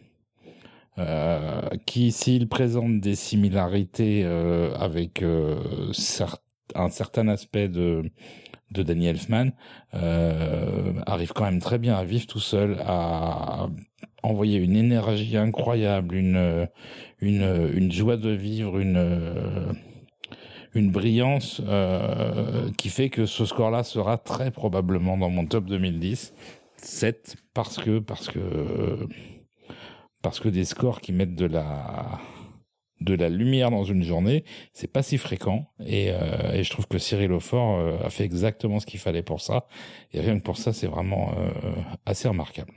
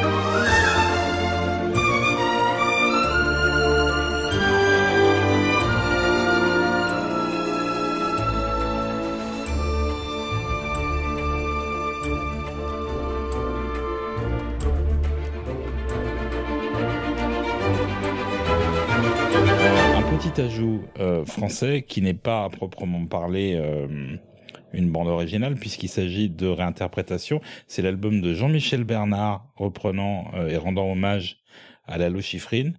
Que moi je trouve assez exceptionnel aussi parce que il a su apporter ses propres arrangements, sa propre personnalité sans jamais dénaturer les morceaux originaux de Chiffrine qui participent d'ailleurs à l'enregistrement sur euh, sur plusieurs morceaux et le et le résultat est absolument euh, euh, très énergisant et très et très très hum, très enthousiasmant à écouter. Difficile d'évoquer la composition française sans évoquer forcément notre fer de lance, le- le- le- notre, notre tête de gondole, Alexandre Desplat, qui, euh, qui pour le coup a fait un peu euh, coup double, puisqu'il a composé pour Valérian qu'Olivier porte dans son cœur et dont, il va nous parler pendant, pendant plusieurs, euh, plusieurs dizaines de minutes et pendant peut-être plusieurs heures. Donc si vous arrivez jusqu'au bout, euh, bonne, bon courage. Et puis, euh, non mais sérieusement, c'est une bande originale que j'ai que, que, que, j'ai que j'ai appréciée euh, et que j'ai trouvé que j'ai trouvé sortant des, des sentiers battus par rapport à ce que des plats faisaient d'habitude. Mais des plats, c'est vraiment une sorte aussi de, de marronnier. On en parlait aussi un petit peu des compositeurs qui reviennent chaque année. Parmi les compositeurs français, il est quand même euh, incontournable. Et cette année, il a composé The Shape of euh, Water. Mais euh, cette année, c'est pas notre année, mais l'année de Underscore, puisque nous, il sortira euh, dans quelques, quelques semaines en France. Donc, nous ne l'avons pas inclus dans notre top. Mais Olivier, toi, c'est un score qui t'a au- aussi beaucoup, qui t'a beaucoup parlé. Alexandre Desplat s'est fait virer comme un malpropre de Star Wars Rogue One euh, et il a euh, très certainement euh, puisé dans ce qu'il avait fait euh, pour euh, pour mettre en musique le- la vision futuriste de de Luc Besson sur Valérian. Euh, on peut on peut dire ce qu'on veut sur le film. Je vais m'abstenir personnellement parce que nous sommes en- entre gens de bonne compagnie. Je voudrais pas dire de gros mots, mais euh, par contre, effectivement, Desplace en est très très bien tiré euh, puisque il a il a essayé tout au long de sa partition de de euh, donner une euh, une énergie, une luxuriance euh, qui est très très factice à l'écran, euh, mais qui est bien rendue en musique. Et euh, c'est donc une expérience auditive que je recommande euh, sans les images. Parce que ce qu'a fait Desplat mérite mieux que le film de Luc Besson.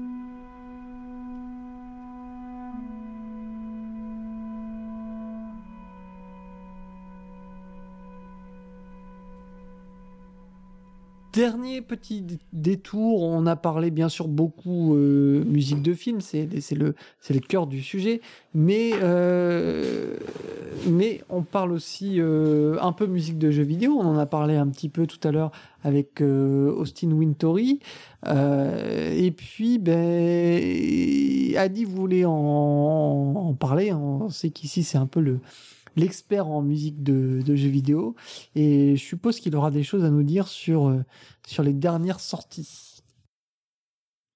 Alors oui, on a évoqué brièvement la musique de série, euh, musique de, jeux vidéo et musique de film. Donc cette année, moi, je trouve qu'en musique de film, on a globalement, c'est une année euh, pas forcément inintéressante, mais qui reste quand même assez quelconque, qui qui marquera pas l'histoire. Alors que plusieurs personnes, et je les rejoins, sont assez d'accord pour dire que au niveau du jeu vidéo, ça a été une grande année, et notamment au niveau du jeu vidéo japonais.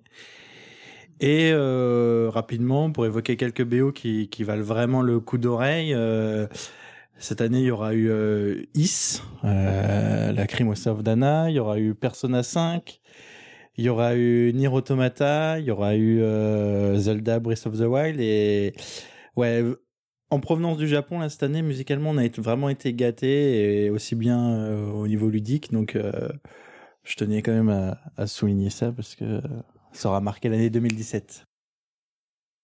Outre le jeu vidéo, Alexandre Desplat, alors moi je voulais juste citer parce que c'est mon numéro 1 de cette année, puis je l'ai pas cité, c'est Abel Korzeniowski pour Nocturnal Animals, un score que je vous recommande, un film que je vous recommande surtout. Euh, et c'est euh, vraiment, euh, il y a vraiment un mariage de l'image et c'est un score très, très années 50, très film noir, très hermanien dans le, dans le style. Et bah, je vous invite fortement à l'écouter. Pour conclure cette émission, alors bien sûr, vous pouvez retrouver Mélodie en sous-sol sur SoundCloud, sur iTunes, sur euh, lagrandeévasion.fr et ben, sur, sur, toutes les, sur toutes les plateformes diverses et variées. Et pour, euh, ben, pour euh, terminer avec un dernier morceau, on va euh, passer une réédition de cette année. Et c'est Olivier qui va conclure, puisque euh, ben, chaque année, outre euh, un top euh, des, des, scores sortis de l'année, euh, Underscores propose aussi un score des, rééditions et des réorchestrations aussi de, ben, de, de, de, de- scores sortis, enfin sortis du coup il y a longtemps. Et le, petit coup de cœur de l'année pour toi Olivier, ben, c'est E.T. Voilà, enfin c'est un c'est un des nombreux coups de cœur parce que euh, les les éditeurs euh, spécialisés euh, qui se consacrent à des rééditions ou à l'exhumation de, de partitions iné- inédites sont toujours aussi actifs, si ce n'est plus que jamais, et nous sortent des tas de choses extraordinaires tout au long de l'année. Mais c'est vrai que s'il y a une partition qui euh, qui est littéralement entrée dans la conscience collective d'une génération, voire de plusieurs, euh, c'est bien celle d'E.T. de John Williams. Je crois qu'on en a déjà parlé avant dans l'émission. Euh, et et le- la, réédition donc en intégrale pour la première fois de la, la de chez la La Land Records de d'E.T. est absolument euh, euh, renversante à la fois en termes de- d'exhaustivité, de, qualité et évidemment de d'écriture, puisque Williams avait atteint, euh, on va dire, le, le climax de sa première époque de composition avec Kitty. Il est passé ensuite, euh, euh, il a fait évoluer son style après après avoir atteint son top avec cette partition-là. Donc euh, c'est tout à fait admirable, ça ne vieillit pas, ça s'écoute euh, toujours autant et, et ça s'écoutera toujours autant. Euh, sans aucun ennui et avec beaucoup de passion. Le Entitles d'E.T. Ce sera le morceau qui conclura ce, bilan euh, euh, 2017 en compagnie bah, d'Olivier et Florent d'Underscores qu'on espère retrouver euh, bah, euh, prochainement, peut-être plus régulièrement sur, euh, bah, sur Mélodie en sous-sol. Ce serait une, belle occasion de, réunir nos, deux, nos deux médias. En tout cas, n'hésitez pas à aller sur Underscore. C'est vraiment une bible d'informations avec euh, plein d'articles et puis un forum. Je crois que c'est le on peut dire que c'est le plus actif en France sur la musique de film, il n'y a aucun doute là-dessus. Donc, euh, si vous êtes fan et si vous aimez la musique de film, n'hésitez pas. On se retrouve pour une prochaine de Mélodie en sous-sol. En attendant, ciao, ciao.